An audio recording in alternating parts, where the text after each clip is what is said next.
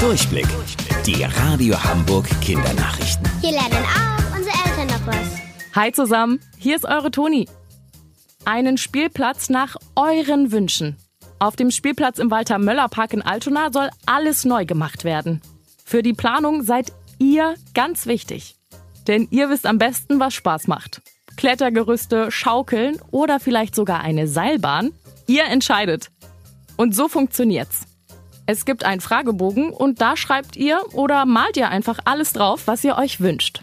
Eure Antworten werden gesammelt, ausgewertet und genau danach wird der neue Spielplatz gebaut. Die Bauarbeiter brauchen also unbedingt eure Hilfe. Wie ihr mitmacht, seht ihr auf unserer neuen Homepage unter radiohamburg.de. Äh, hau ab! Ah! Nerven euch Mücken auch so? Selbst wenn das so ist. Die Tiere sind richtig interessant. Denn ist euch schon aufgefallen, dass Mücken ständig zum Licht fliegen, wenn es dunkler wird? Zum Beispiel zu Straßenlaternen oder vielleicht zu eurem Nachtlicht. Und das hat einen ganz spannenden Hintergrund. Mücken haben nämlich ein eingebautes Navigationssystem, wie das im Handy oder im Auto. Allerdings haben sie nur ein Ziel in ihrem Navi gespeichert. Mondlicht. Das hilft den kleinen Tierchen, sich in der Nacht zu orientieren. Der Mond bleibt ja ungefähr immer an derselben Stelle.